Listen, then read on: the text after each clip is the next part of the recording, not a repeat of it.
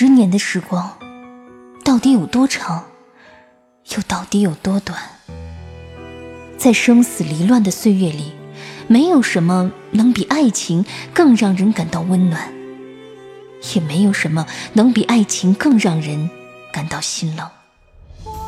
多年的恩怨，似水无痕，在痛彻心扉中，他才发觉自己一生中最爱的人，依然是他。往昔种种，烟云一般在眼前腾起、消散。他终是不忍负他，只是他一生中是最美好的十年，却如梦幻泡影，从此不在。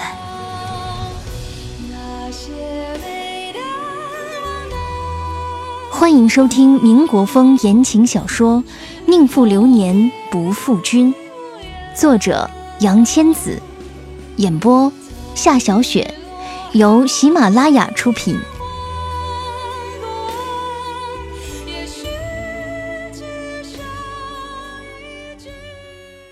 第十三集，第三章：当时轻别意中人。四。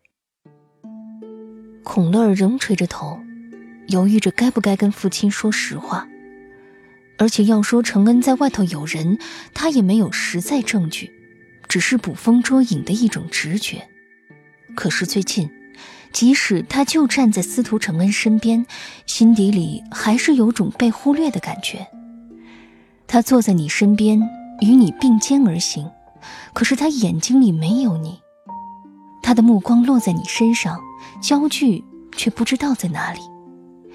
你能感受到他的呼吸和心跳。却不知道他心里在想些什么。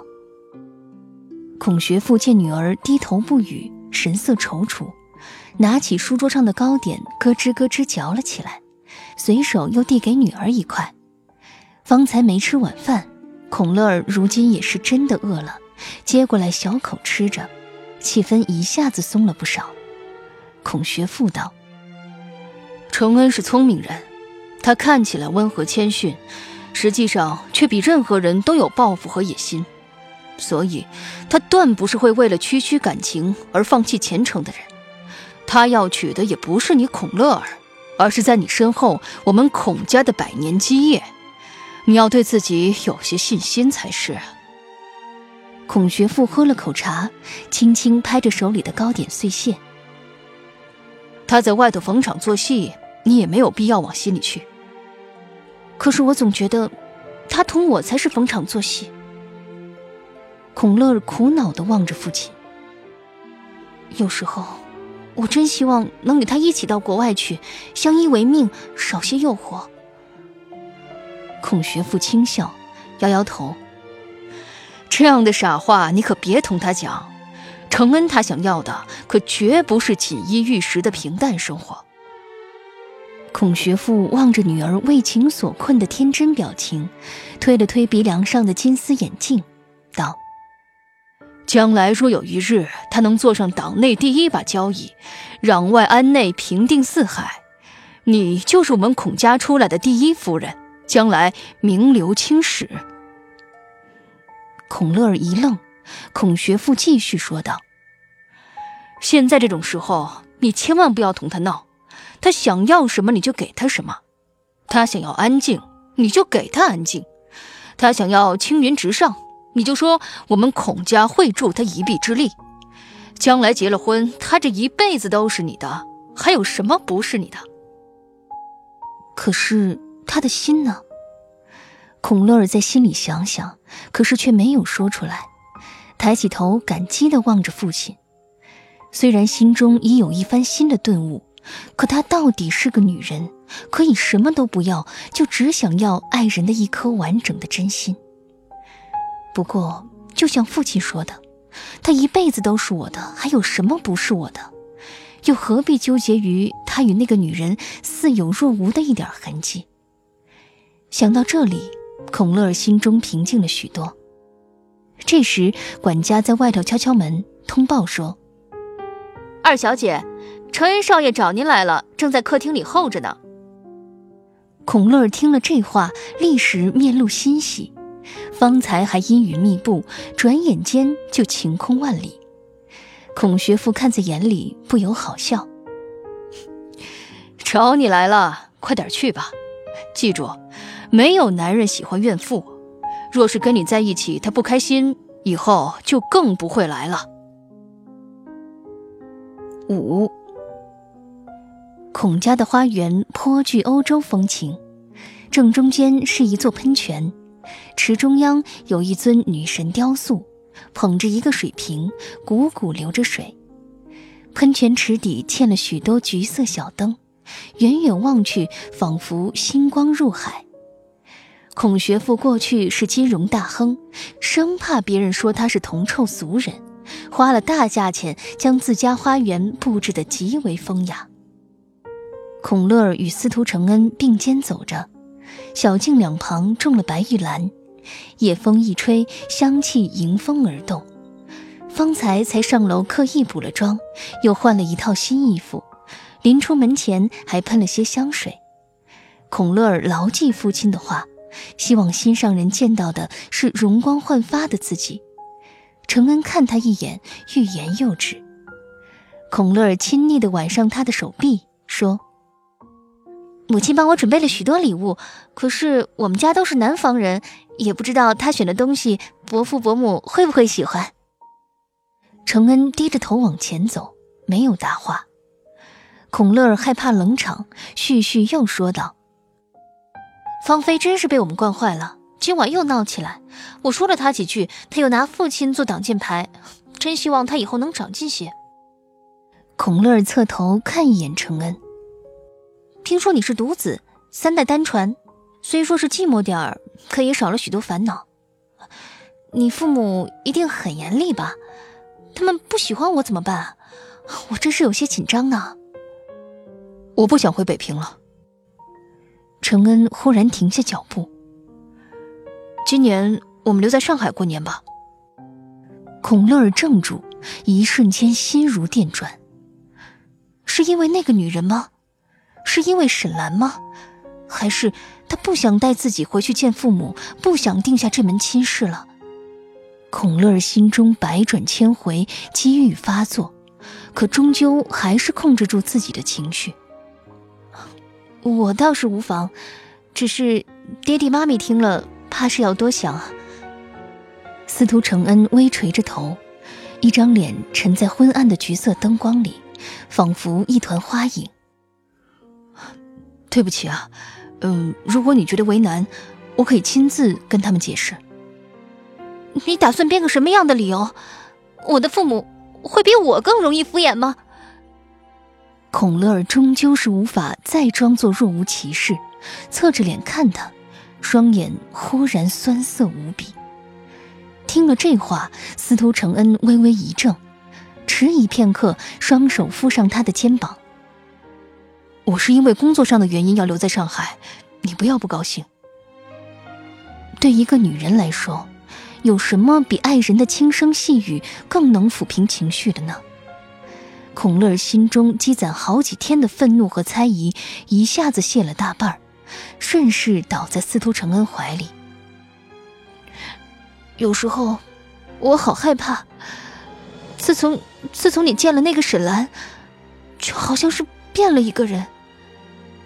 司徒承恩心中一惊，原来他也看出来了。情动于中，必然发之于外。他以为自己掩饰的足够好，原来还是瞒不过旁观者的眼睛。你跟他。以前就认识。孔乐儿从承恩怀中抬起头来，从这个角度看着这个男人，侧脸的弧度极是柔美，双手攥紧了他的衣襟。他想问个明白，潜意识里也想得到相反的答案。我不认识沈兰。司徒承恩沉默半晌，这话说的极有技巧。你以前的事我没有多问。希望你也能把目光放长远些。司徒承恩松开孔乐儿，往后退了一小步，双手插进口袋里。以后的路还很长，互相猜忌，如何走下去？孔乐儿见他如此，显然是有些动怒，心中有些后悔，急忙上前挽住他的手臂。承恩，你别生气，我答应你，以后这些杂事我不再问了。说着，轻轻晃着他的胳膊。你说咱们的路还长，我心里便有底了。承恩瞥他一眼，牵着他的手便往大宅方向走去。不早了，我送你回房间。这么晚了，不如你就别走了，我让佣人给你收拾间客房。孔乐儿半个身子都挂在司徒承恩身上，撒娇说道：“父亲难得在家，明天一早你们还可以一起上班，你说好不好？”承恩稍一迟疑，回以他微笑，便算是默许了。孔乐儿十分高兴，走到喷泉旁边，忽然停下脚步，踮起脚尖靠近他的耳朵：“怕不怕我晚上溜到你房里去啊？”你要这么说，我可就走了。”承恩笑道，“伯父在家，你别没深没浅的，倒像是我教坏了你啊。”本来就是你教坏我的。”孔乐儿娇声说道，“你教会我牵挂，教会我伤心。承恩啊，从来没有人给过我这种感觉。如果有一天你不要我了，我就一杯毒酒与世长辞，我永远都不要离开你。”承恩不愿再与他在此逗留，只管拉着他往门厅走，淡淡说道：“你瞧你，又说些疯话。我说的是真的，没准那毒酒还会分你一杯。”孔乐儿亦步亦趋地跟在他身后，吹了风，手有些凉。为你受什么样的苦都可以，但我就是不能失去你。二人走进大宅。门厅灯火通明，一股暖气迎面而来。回去洗个热水澡，你穿的太少了。承恩并不接他的话茬继续顾左右而言他。明天我陪你去趟百货公司吧，你挑些礼物，我买给你。孔乐立即喜形于色，之前满心烦恼一扫而空，踮脚在他脸上亲了个大唇印。承恩，你对我真好。承恩忽然有些怔怔的，此情此景似曾相识，似乎上辈子也有人跟他说过同样的话。可是，转眼间，身边的人已不再是他，他永远不会像孔乐儿这样顺从。但就是那样的他，他努力了这么多年，依然无法忘记。您正在收听的是喜马拉雅出品的民国风言情小说《宁负流年不负君》六。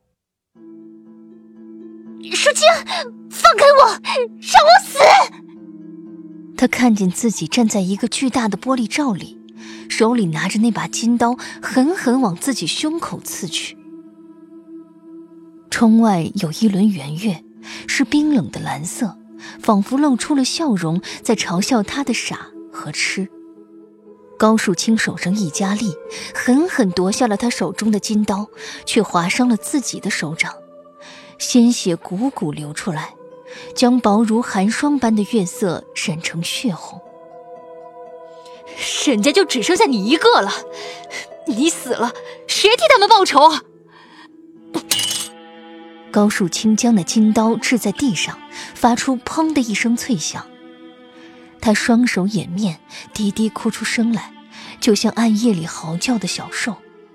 高树清的手掌还在流血，此时紧紧握住沈群玉的手，声音轻柔的，仿佛梦中呓语：“小六，从小你就厉害，我怕你，但也服你。”总觉得这世上没什么能难得倒你。遇上司徒承恩以后，你变了，变得患得患失，变得像个寻常妇人，安于平庸。现在，你失去了一切，还有什么好怕的呢？你应该更勇敢才对。听了这话，他渐渐停止了呜咽，抬眼看向高树清。少年的眼中仿佛有种异常坚硬的东西，让他心生敬畏。承恩，他背叛了我。沈群玉咬牙切齿的低吟，却又刺到了自己心里的痛处，血红的双眼泪流不止。他没有背叛你，他只是为了自保。高树清轻轻捧起沈群玉的脸颊。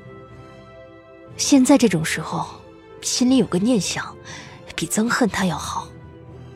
高树清的父亲高祥坤本是沈大帅的亲兵。受了沈大帅的提携，一路高升，后来能够独当一面，驻守锦州。最近二人却因政见不合而交恶。在沈家出事之前，高祥坤已经交还所有兵权，卖了多年来积攒的产业，金盆洗手，移民去香港养老了。因此后来发生的一切，他都侥幸逃脱。沈群玉问高树清：“你为什么留下来？”高树清说：“我从小肩负着安邦兴国的使命，誓死不忘，岂可一走了之？”沈群玉心想，他倒真希望他能在这一切发生之前一走了之。他没有那么大的理想，他只想过好自己的日子。可是那件事发生以后，每一次闭上眼睛，他都会看到爹爹拿着大烟枪，眯起眼睛的样子。他总是骂人，把他娘的三个字挂在嘴边，可是又怕人笑他出身草莽，不够斯文，便曾偷偷的告诉沈群玉，让他看着点自己，在公众场合不要失礼于人。一旦看他要说那几个字，他就在后面拍拍他的背，这样他就可以把那口头禅咽回去了。还有三少和四少，这两个哥哥英姿笔挺。三少稳重，四少心细。虽然不是一个娘生的，可是他们却把自己当成掌上明珠一般。为了自己与承恩那段孽缘，不惜跪下来跟沈大帅求情。承恩，还有承恩，他怎么可以任自己陷入这绝望如地狱的绝境，却不闻不问？沈群玉咬紧牙关，发誓不再为他哭泣。他对高树清说：“我们一起留下来。”这是高树清租的一间民房，在苏家屯的边缘，偏僻且简陋，甚至连沈府的下人房都不如。可是他心里明白，过去那些风光日子，如今也是真的过去了。高树清听了他这样说，才放下心来，草草缠了自己的伤口，说。我去给你弄点吃的。说罢，就侧身进了狭小的厨房里。沈群玉望着窗外美丽的近乎虚假的一轮冷月，忽然想起李煜的那首词：“春花秋月何时了？往事知多少？小楼昨夜又东风，故国不堪回首明月中。”雕栏玉砌应犹在，只是朱颜改。问君能有几多愁？恰似一江春水向东流。失去故土，流离失所，李煜把这种屈辱写得这般凄美，倒真是个宽心之人。高树清在厨房叮叮当当地忙碌着。不一会儿，便端着一碗热腾腾的面条走进来。你好几天没吃东西了，这一次得少吃点高树清把筷子递给他，说：“这面条很烫。”话音未落，却见他仿佛没有知觉似的，已将那滚烫的面条吞入口中，却丝毫不觉得烫的。高树清说：“小六，如果你想复仇。”我便帮你。如果你想平平淡淡的过下半辈子，我就每天给你做面条吃。他怔了怔，想说些什么，却发不出声音来。手中的碗忽然掉落到地上，砰的一声，水花四溅。沈兰猛地惊醒，高床软枕，蕾丝窗帘，叶飞卿府上的客房也如此考究。他手上原是拿了本书，方才睡着时与梦里的面条碗一起掉到了地板上。沈兰俯身拾起那本书，继续认真读完，之后另拿了一张纸，裁成小条，在上头写了几个数字，然后在背面写“工资条”，之后将纸条装进信封里，书另外用彩纸包好，下楼交给叶家的仆妇。这是我跟宝生琴行陈经理借的书和帮他算好的工资条，能帮我找人送过去吗？在叶公馆，如今谁不知道这沈小姐是二少爷面前的红人，将来说不准会嫁进来当少奶奶的，自是人人巴结。那仆妇连声应了，便拿去给司机老刘差他送去。沈兰又去书房喝了杯咖啡。今日旧梦连连，是真不想再睡了。在梦里，她不希望再重温那些不好的记忆，但倘若是美好的旧梦，他倒宁愿永远沉浸其中，长眠不醒。